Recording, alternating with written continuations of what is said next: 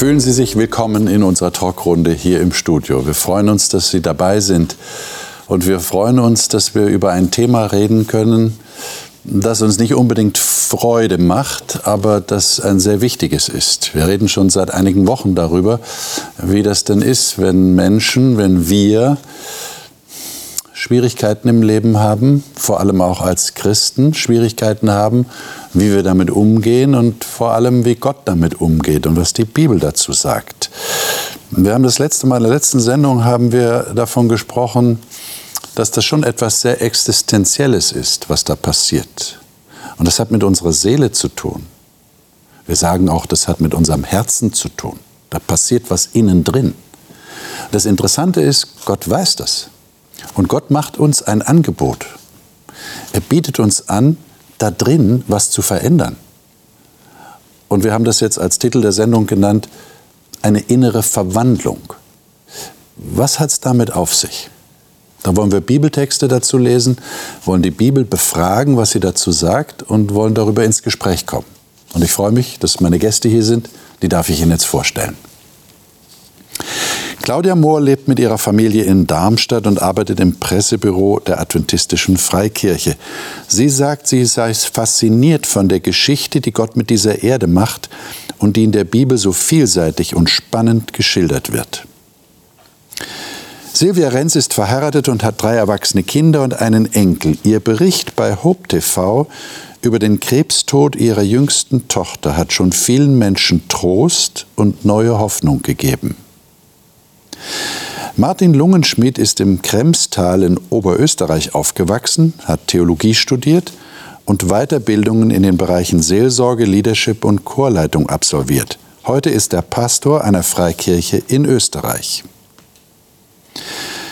Daniel Zwicker arbeitet seit über zwei Jahrzehnten als Psychotherapeut in der Nähe von Bern in der Schweiz. Er sagt, er sei immer wieder berührt von der Menschenfreundlichkeit Jesu, wie sie in den Evangelien berichtet wird. Darin sei Jesus sein Vorbild. Schön, dass ihr da seid. Ich lade euch ein, dass wir einen Bibeltext aufschlagen, und zwar im Neuen Testament. Wir sind heute nur im Neuen Testament, und zwar in Philippa Kapitel 3. Der Paulus hat einen Brief geschrieben an die Christen in Philippi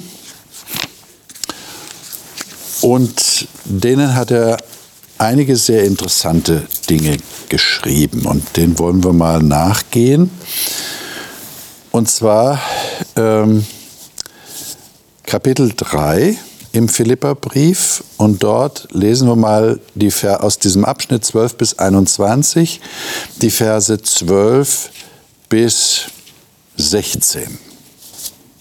12 bis 16. Nicht, dass ich es schon ergriffen habe, ich lese nach Luther, mhm. oder schon vollkommen sei, ich jage ihm aber nach, ob ich es wohl ergreifen könnte, weil ich von Christus Jesus ergriffen bin. Meine Brüder, ich schätze mich selbst noch nicht so ein, dass ich es ergriffen habe, aber eins sage ich, ich vergesse, was da hinten ist und strecke mich aus nach dem, was da vorne ist und jage dem vorgestreckten Ziel, dem Siegespreis der himmlischen Berufung Gottes in Christus Jesus. Wie viele nun von uns vollkommen sind, die lasst uns so gesinnt sein. Und sollt ihr in einem Stück anders denken, so wird euch Gott auch das offenbaren.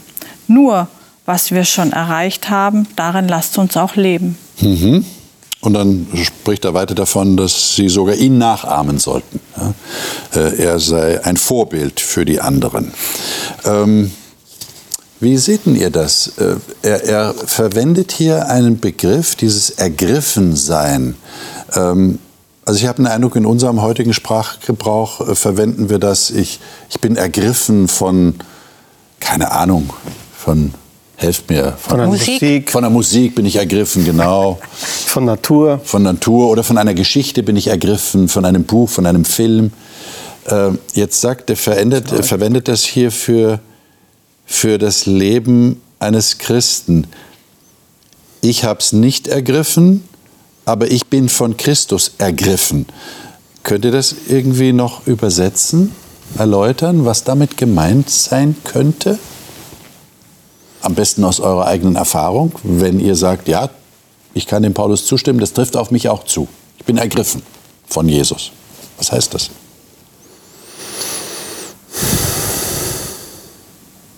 Das ist mehr als nur ein gefühlsmäßiges Fasziniertsein, okay. sondern es ist eine Sache der Zugehörigkeit. Ich weiß noch, als mein, mein Mann sich entschieden hat für mich, wir fuhren gerade im Auto zu siebt im VW und die Ampel war rot und er macht die Tür auf und er greift mich bei der Hand und zerrt mich raus, sagt, wir haben jetzt was anderes vor. Dieses Ergriffen. Äh, ich habe auch den Eindruck, dass Jesus mich ergriffen hat. Denn wenn es nur meine Hand wäre, die ihn festhalten würde, das würde nichts bringen. Es muss eine starke Hand sein, die mich hält. Okay. Also ich habe auch Ähnliches erlebt im Zusammenhang einfach mit diesem Verlorensein. Ich war in einer tiefen Krise drin als Jugendlicher und ich meine, dass der Paulus auch hier davon spricht, dass er nicht selbst ähm, durch seine eigenen Werke, durch seine eigenen Taten irgendwas dazu beitragen könnte, dass er gerettet wäre oder erlöst. Sondern es ist wirklich die Gnade Gottes. Ja, alles, was ich getan habe bisher, wo, wo Gesetze, an die ich mich gehalten habe, im, im, hebräischen Verständnis vielleicht, alles, was halt Gott gesagt hat, das, das und das muss ich tun und ich bemühe mich und das gelingt irgendwie aber nicht. Und ich habe auch in meinem Leben dann gemerkt, alles, was ich eigentlich bisher erreicht habe, was ist es wert? Ich kann Gott sozusagen nichts bieten und sagen, schau Gott, also hier musst du mich jetzt deshalb annehmen. Und, und dann habe ich auch dann die Erfahrung gemacht, dass Jesus mich bei der Hand genommen hat und gesagt hat, du bist mein Kind, ich liebe dich, ich, du bist wertvoll für mich und in deiner Krise, in deiner Situation ergreife ich dich jetzt und führe dich da heraus. Aber warum ist denn der Paulus da so zurückhaltend? Ich meine, wenn ich mal das Bild nehme, was du gerade verwendet hast von, von dir und deinem Mann, äh, wenn dich jetzt jemand gefragt hätte, im Sinne des Paulus hättest du sagen müssen, ja, mein Mann hat mich ergriffen, aber ob ich ihn wirklich ergriffen habe, bin ich mir nicht sicher. Ich meine, was würden wir denn sagen, wenn uns einer fragt, bist du Christ? Und wir sagen, so mit Paulus, ähm, ja, aber ich will nicht behaupten, dass ich schon ergriffen habe. Was meint denn der damit? Das würden wir doch nicht sagen. Wir würden sagen, ja, ich bin Christ. Vielleicht kann man es anders ausdrücken. Okay. Ich habe es noch nicht gepackt. Okay nicht völlig ja, ich, verstanden. Ich bin noch nicht fertig. Ich bin noch nicht am Ende. Ich bin noch nicht am okay. Ziel. Ziel. Genau, und das ist auch die Überschrift von, von, in Luther von, der, von dem Text. Das heißt das Ziel. Also das Ziel, was Gott mit mir hat, habe ich noch nicht erreicht. Wohl aber andersrum. Christus hat sein Ziel mit mir erreicht. Und das finde ich interessant, dass das differenziert wird. Also ich habe noch einen Weg vor mir mit Gott in meinem Leben, aber Jesus ist mit mir schon da wo er mich eigentlich haben wollte. Er hat mich nämlich gerettet. Also meine Rechtfertigung hat er vollbracht am Kreuz. Sein Opfer war nicht vergebens. Aber ich habe noch ein bisschen was vor. Also er mit mir in dem Fall. Also ich, ich, ich, okay. wir, wir, sind unterwegs zum Ziel. Ziel. Ne? Mhm. Also die Demut steckt doch da auch drinnen. Ich will es ergreifen, ich will mit Jesus voran, ich bin von Jesus ergriffen, aber ich denke nicht, dass ich schon fertig bin. Mhm. Das wäre dann überheblich oder stolz. Also die Demut ist, glaube ich, immer wieder wichtig. Aber ihr würdet das auch so sagen wie er hier in Vers 14, ich jage auf das Ziel zu? Also könnte ich auch, könnte ich schon auch sagen.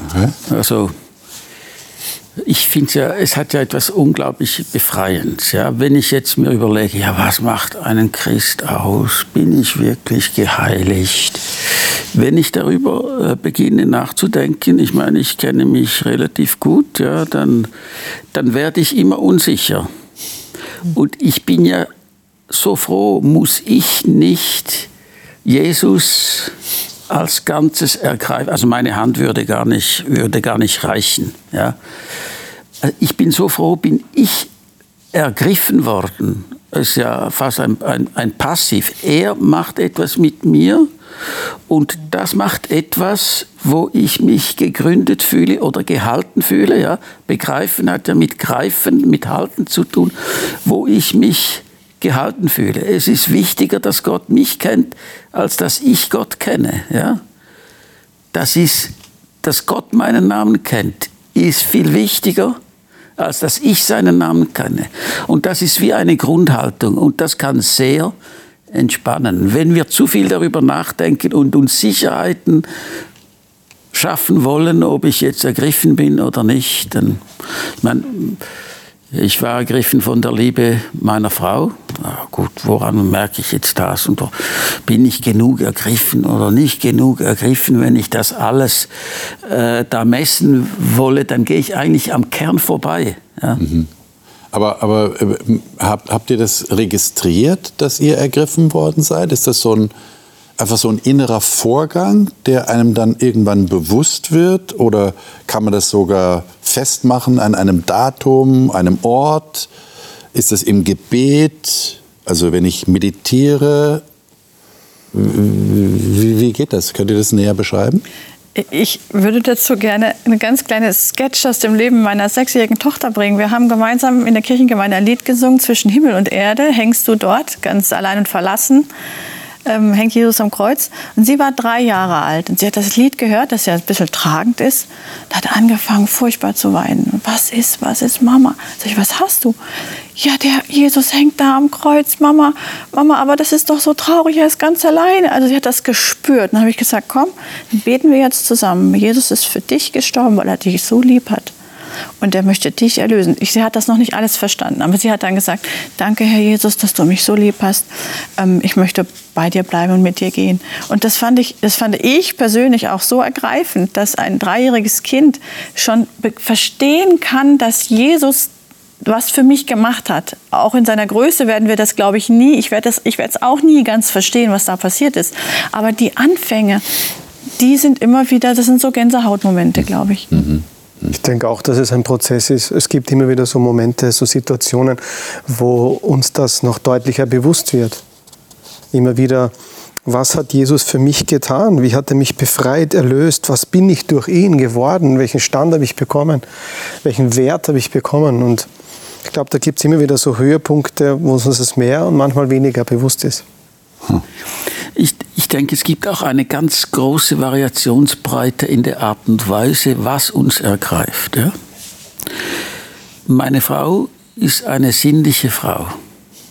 Sinnliche Erfahrungen, und ich möchte das also wirklich gar nicht abwerten, das geht durch die Haut, durch den Körper, da, da, da, da kann sie körperlich was ausdrücken und spüren was sie ganz tief im Herzen anspricht. Ja? Hm. Bei mir ist es ein bisschen so, ähm, wenn ich über Jesus nachdenke, bin ich einfach immer fasziniert. Ich kann ihn nicht ergreifen. Ich habe, als ich Theologie studiert habe, habe ich gedacht, ja, ich werde dann ein bisschen mehr verstehen und so. Und am Schluss des Studiums habe ich mir gesagt, äh, ich habe viele Fragen, ich verstehe vieles nicht, aber ist ja auch nicht wichtig. Wichtig ist, dass du mich verstehst und dass du mich, was du mich ergreifst, ja. Aber ich also ich spüre etwas. Ich musste, wenn die Liebe meiner Frau mich beeindruckt, muss ich nicht sagen, bin ich jetzt wirklich ergriffen oder bin ich genügend ergriffen oder irgendwie so, sondern ich bin's einfach, ja. Und ich nehme das, ich nehme das, ja. Mir gefällt so dieses Bild, wo Jesus sagt, niemand kann sie aus meiner Hand reißen. Mhm. Ja. Ja, für mich ist so eine Albtraumvorstellung, man, man hat ein kleines Kind an der Hand, es kommt ein Tsunami und reißt das Kind weg. Mhm.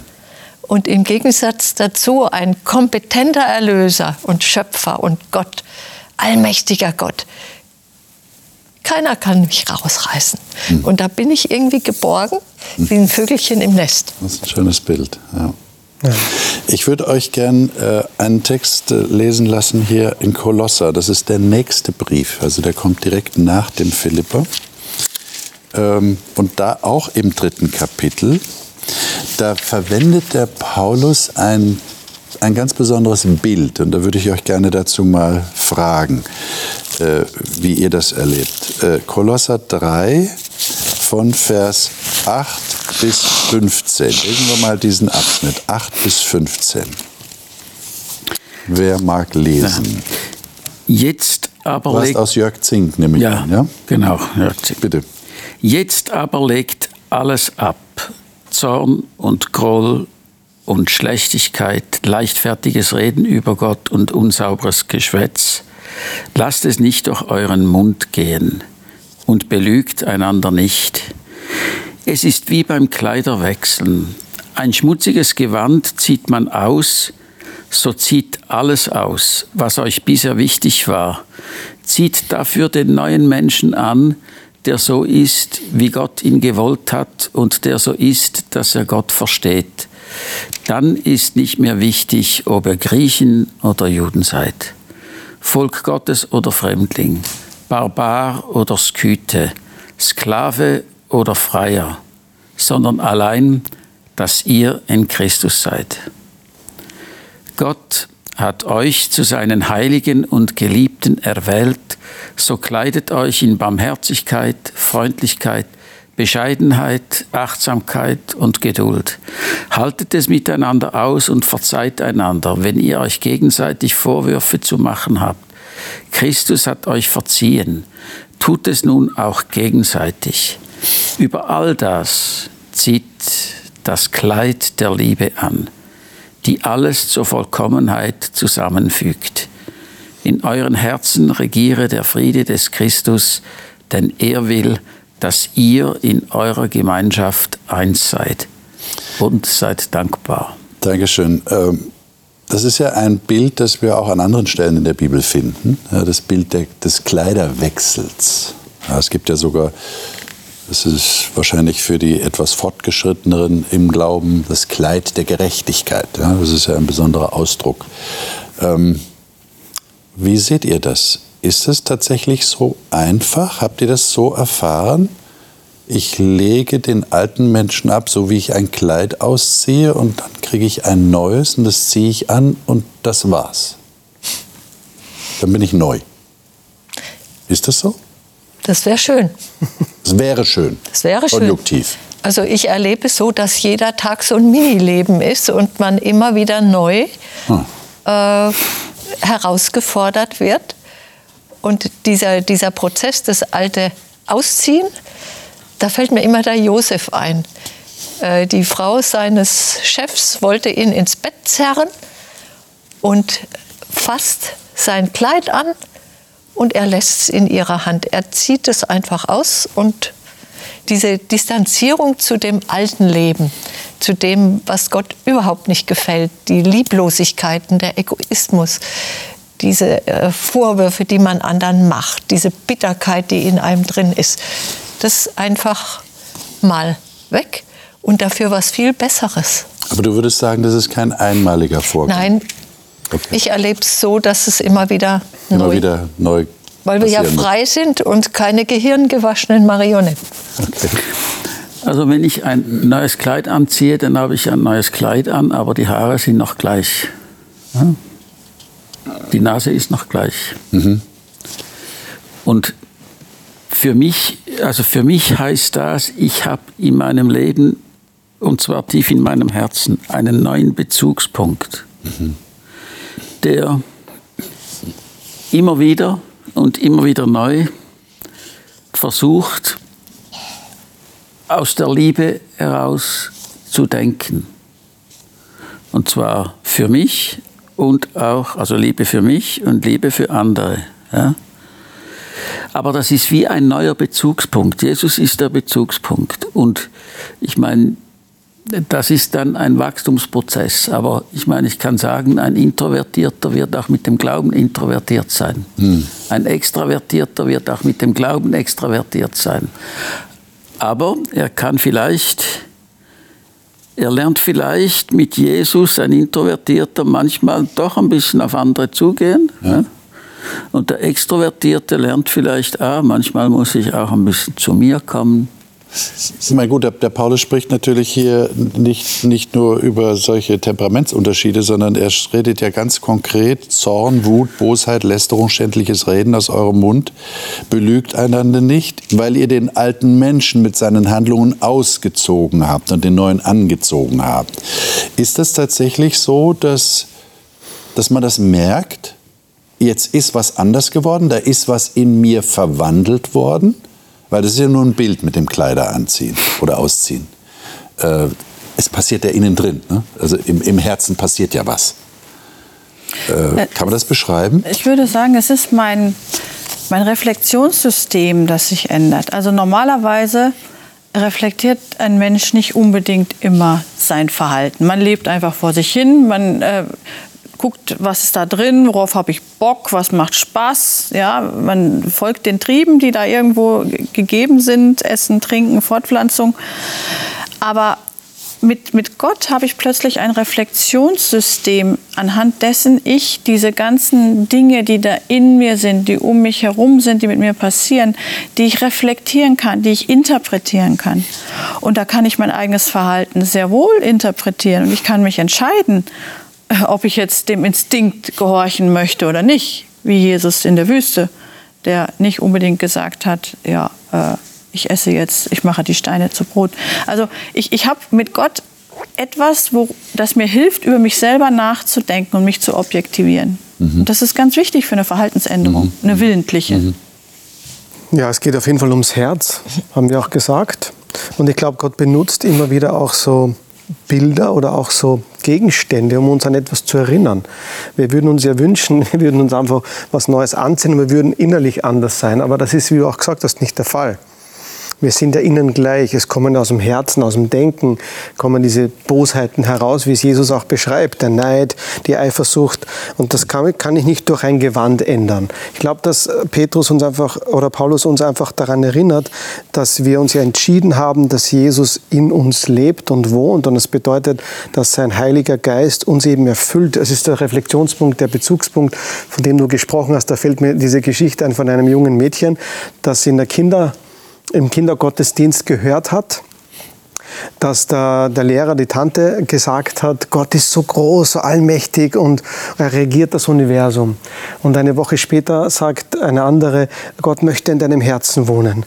Und dann hat sie irgendwie das zusammengebracht oder versucht zusammenzubringen und hat sie dann gesagt, da muss er irgendwo rausschauen. Ja. Und das fand ich irgendwie so schön, weil es stimmt, wenn Gott da drinnen wohnen möchte, dann sieht man das nach außen. Das heißt, es hat eigentlich Wirkung von innen nach außen, nicht so wie wir es uns oft wünschen, dass nur das Verhalten passt. Mhm. Aber das ist eben das Problem. Wie ändert Gott unser Verhalten, mhm. ohne dass er nur sich aufs Verhalten konzentriert?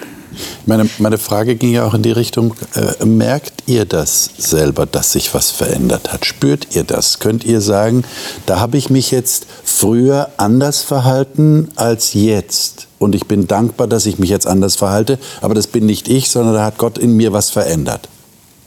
Ist das so? Also bei allen Einschränkungen. Ich, das ich merke manchmal das, das Gegenteil, das Gegenteil, dass ich denke, oh, wird, das ist ja immer schlimmer. Aber ich kriege manchmal das Feedback, du hast dich doch sehr verändert. Und das tut dann wieder gut. Das die Frage, wie man fragt. Das ist hoffentlich positiv gemeint. Ja, ja, ja. Aber äh, ich denke, in, in dem Maß, wie man sich verändert, wird auch unsere, unser Anspruch höher. Denn die Veränderung passiert ja auch, indem wir uns auf Jesus konzentrieren, so wie der Paulus das gesagt hat. Man vergisst das Frühere, was mir früher wertvoll war. Man guckt auf Jesus, auf seine Art, wie, wie ging er mit Menschen um, wie war er. Und das verändert dann auch unsere Ansprüche, dass wir sagen, naja, also sowas, das ist nicht mehr meins. Sowas, das möchte ich nicht mehr. Und dann, dann verändere ich mich einfach dadurch, dass ich andere Werte habe, dass mir andere Dinge wichtiger sind jetzt. Ich, ich kann auch staunen. Ich meine, ich habe noch nicht so viel Lebenserfahrung wie du, Silvia, aber ich kann staunen über den Weg, den Gott mit mir gegangen ist in meinen 45 Jahren. Ähm, wenn ich gucke, wo ich herkomme und wie ich auf die Welt gekommen bin und der Mensch, der ich jetzt bin, also ich bin mit sehr vielen ähm, sozialen Ängsten groß geworden und hatte wahnsinnig Angst, überhaupt als Teenager in eine Pommesbude, so hieß das bei uns im Ruhrgebiet, zu gehen und eine Pommes zu bestellen, weil ich einfach panische Angst vor diesen Bediensteten hatte. Ich weiß gar nicht, warum heutzutage. Oder in fremde Gruppen zu gehen da bin ich tausend Tode gestorben. Ich hätte mich lieber zu Hause. Ich habe mich geweigert, auf die Eisbahn zu gehen mit meinen Eltern, weil ich Angst vor diesen Bomberjackentypen hatte, die einen immer so geschnitten haben auf den Kreisen, die man da gedreht ist. Also vor lauter Angst habe ich mich, also habe ich mich verwehrt diesem Ausflug gegenüber. Und heutzutage muss ich sagen, hat Gott mich davon wirklich befreit. Ich habe keine Angst mehr, unter in fremde Gruppen zu gehen, Anteil zu nehmen. Ich kann ins Schwimmbad gehen, ohne Angst zu haben vor irgendwelchen Anrempelungen. Ich kann mir eine Pommes bestellen. Ich kann auch in ein Lokal gehen heutzutage. Völlig befreit. Und ich weiß, dass das Gott gemacht hat. Das ist mir nicht gegeben worden. Okay. Als Beispiel. Also bei mir merke ich, Charakterveränderung geht nicht von heute auf morgen. Geht auch nicht mit einem Schnipsen.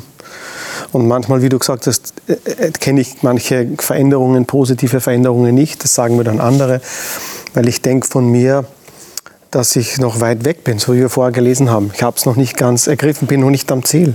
Aber ich möchte mich ausrichten, dem nachjagen. Ich möchte mich immer wieder dafür entscheiden, so wie Adam und Eva, die hatten ja auch zuerst das, das Feigenblattkleid und dann haben sie aber das Fellkleid bekommen und das war so wie, jetzt ist was ganz Neues. Oder wie ein König, der vielleicht ein Kind aufnimmt und adoptiert und zieht ihm ein Kleid an und dann sagt er zu ihm nicht, du sollst dich jetzt als König, äh, als Königssohn ähm, Verhalten, sondern er erinnert ihn nur daran, du bist doch ein Königskind.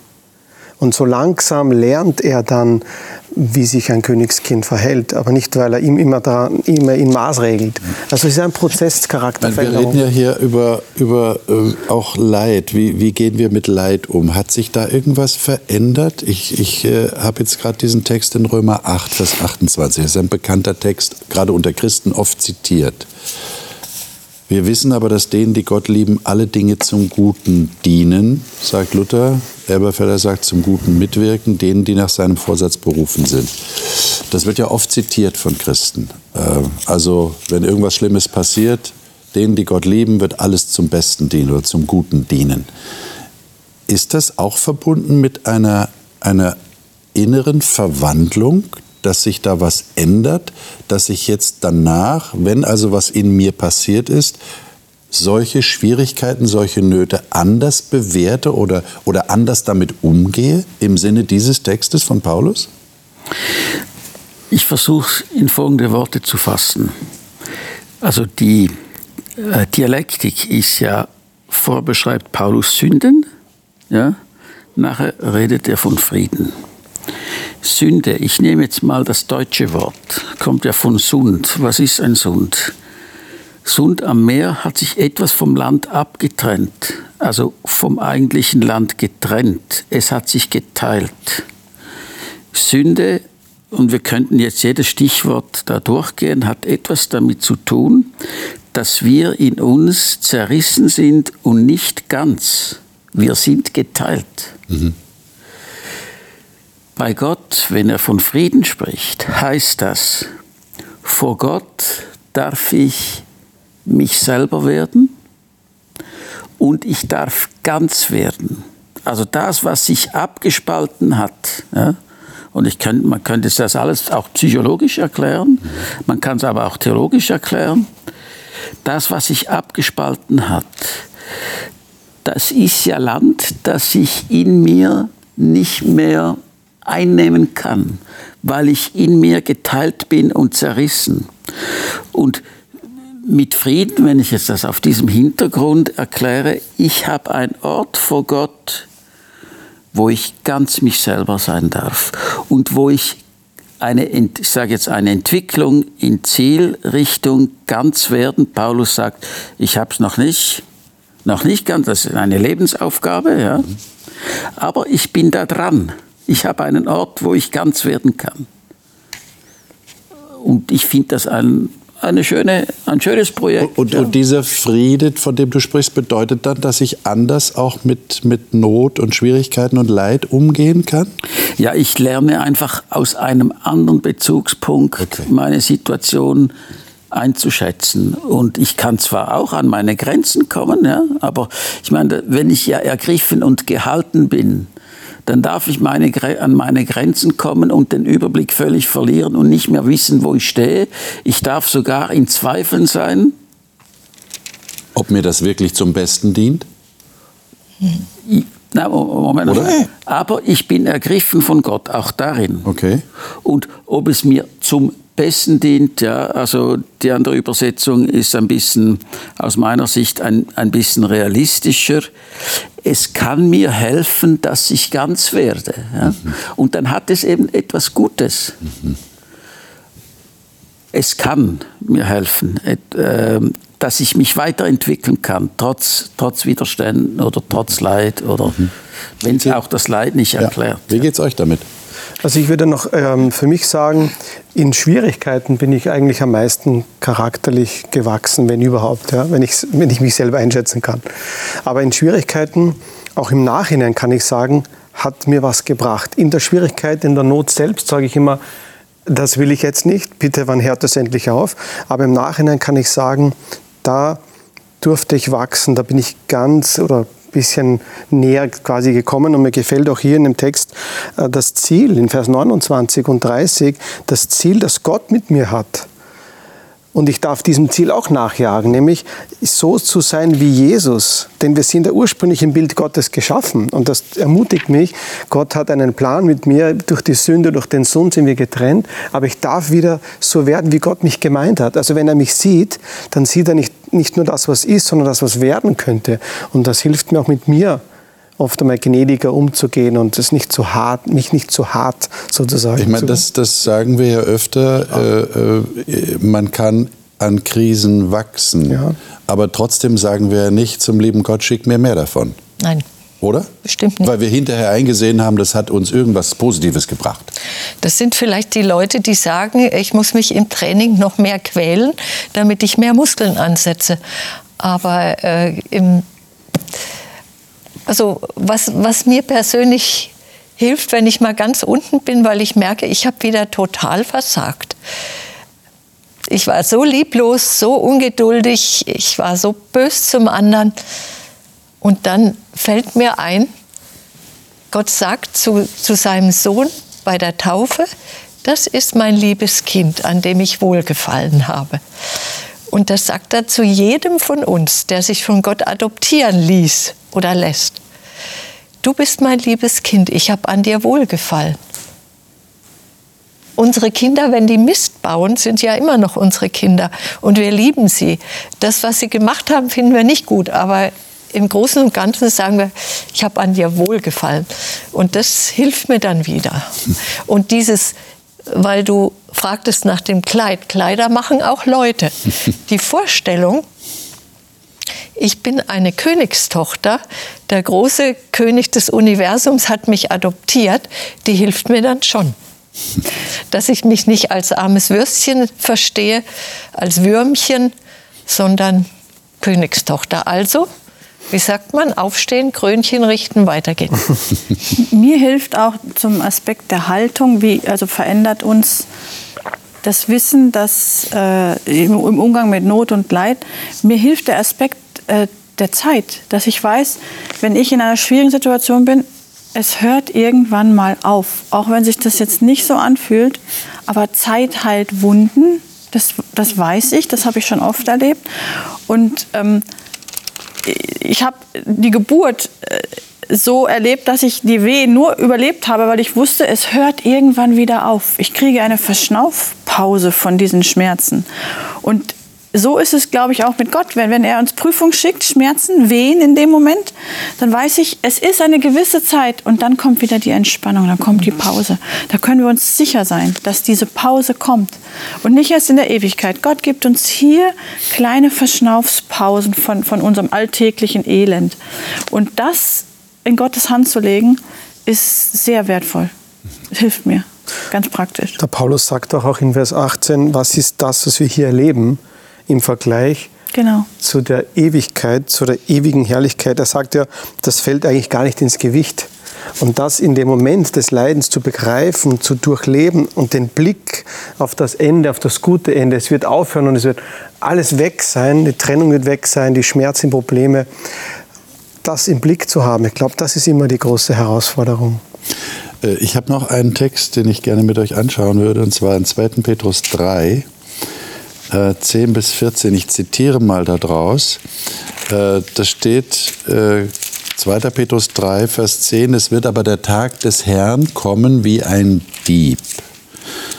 Und da werden die Himmel vergehen, die Elemente werden im Brand aufgelöst und so weiter. Und dann sagt er in Vers 11, da dies alles so aufgelöst wird, was für Leute müsst ihr dann sein, in heiligem Wandel und Gottes Furcht, Ähm, und dann sagt er in Vers 14, deshalb Geliebte, da ihr dies erwartet, nämlich dass alles zu Ende gehen wird, dass, dass etwas Neues kommt, eine neue Erde, befleißigt euch, unbefleckt und tadellos von ihm im Frieden befunden zu werden. Ähm, jetzt würde ich gerne von euch wissen, äh, wie soll ich das ausdrücken? Ist das Leben als Christ so ein Projekt, äh, an dem wir ständig arbeiten, damit wir am Ende unbefleckt und tadellos von Gott befunden werden?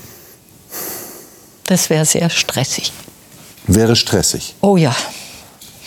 Ich habe eine Zeit lang so gelebt und es hat mich fertig gemacht. Es hat mich kritisch und intolerant und nervig. Aber warum hat das nicht funktioniert? Äh, weil ich zu sehr auf mich geguckt habe und dachte, es ist eben ein Projekt. Okay.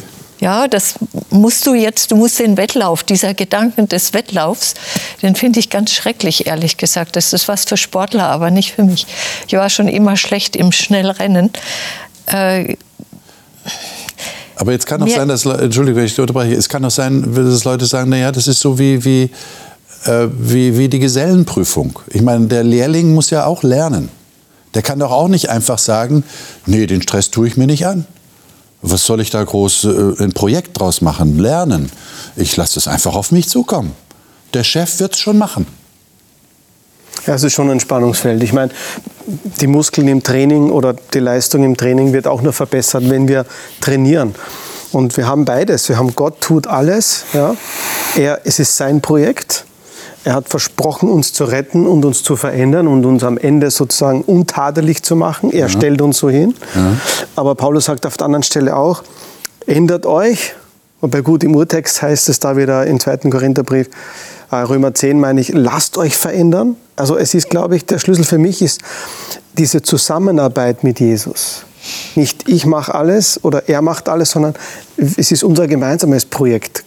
So würde ich es für mich bezeichnen. Also diese Spannung ist ja im Text selber drin. Also bei mir steht noch, äh, du hast gerade vorher aufgehört, Vers 15, Zink übersetzt das so. 14. Ja, Vers 15 ist, und bedenkt, dass in der Geduld unseres Herrn euer Heil mhm. Ist ja ein schöner Satz. Also ich meine, ich darf mich, ich darf mich anstrengen im Sinne von, es fordert mich existenziell immer wieder heraus. Ja? Aber ich habe es nicht ergriffen. Und zwar bis ans Ende meines Lebens. Wichtig ist, dass er mich ergriffen hat und dass er seinen, meinen Namen kennt. Ja? Das ist entscheidend am Schluss. Ja? Nicht, dass ich ihn ergreifen kann. Also meine Hand ist viel zu klein. Das, das Einzige, was mich eigentlich wirklich trennen kann von Gott, ist Unversöhnlichkeit.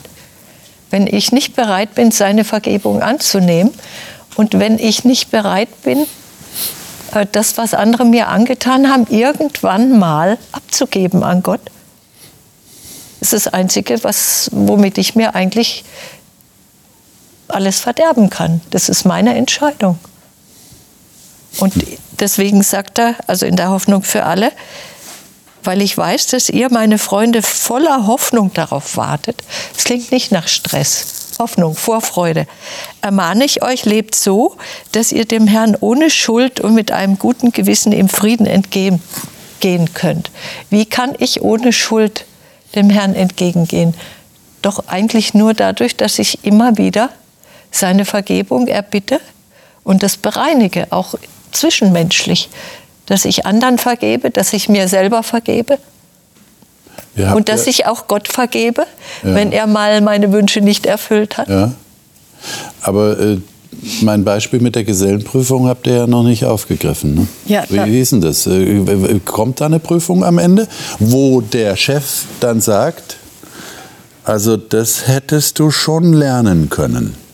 Ähm, das habe ich dir auch beigebracht. Äh, warum kannst du das jetzt nicht? Hast du nicht genug gelernt? Ich, ich glaube, dass, ähm, dass ich das Bild der Prüfung nicht so gerne verwenden würde, sondern ich habe mir gerade Gedanken gemacht, was für ein Bild würde ich nehmen. Ich würde das Bild des Unterwegsseins nehmen. Also eine Prüfung ist für mich wie ein Sprint. Alle müssen rennen. Wir müssen unter einer gewissen Zeit irgendwo sein, dass wir eine Medaille kriegen, nicht ausgelacht werden und nicht verspottet werden oder aussortiert. So ist das, so ist es mit mir und Gott nicht. Das ist kein Sprint, den ich da ablegen muss und alles, also so wirklich kurzzeitig alles geben muss. Weil dann bin ich fertig.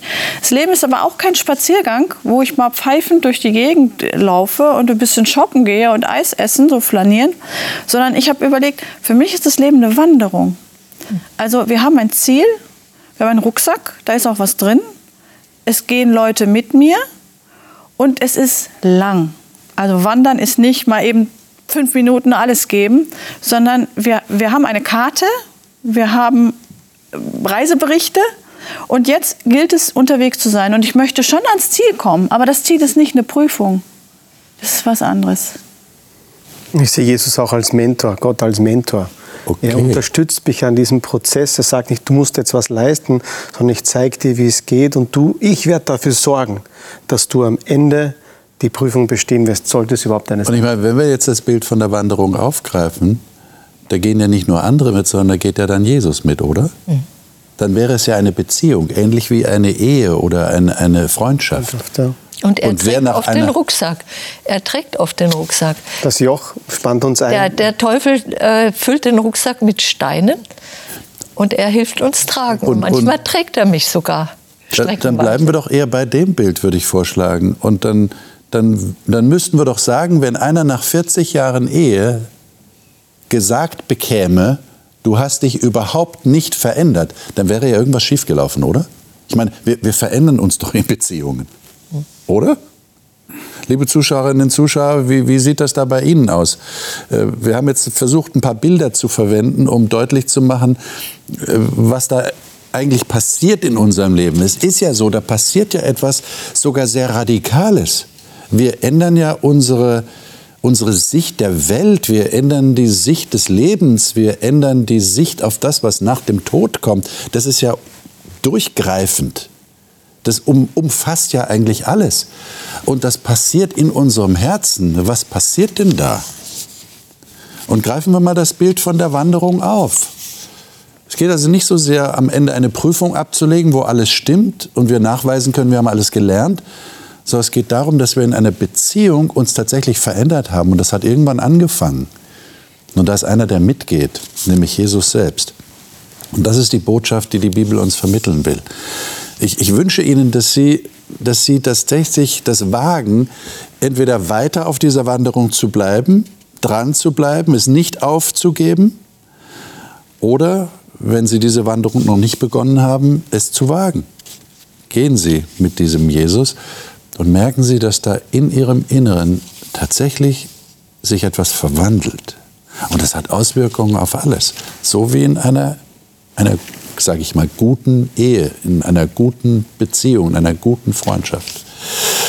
Das nächste Mal werden wir über biblische Leidensgenossen sprechen. Wir reden also weiter über das Thema, wie gehen wir denn gerade als Christen, als gläubige Menschen mit diesem Phänomen um, das wir in unserem Leben ja immer wieder vorfinden. Leid, Not, Schwierigkeiten, Probleme, wo wir durch das Tal des Todesschattens gehen, wie wir bei Psalm 23 gesehen haben.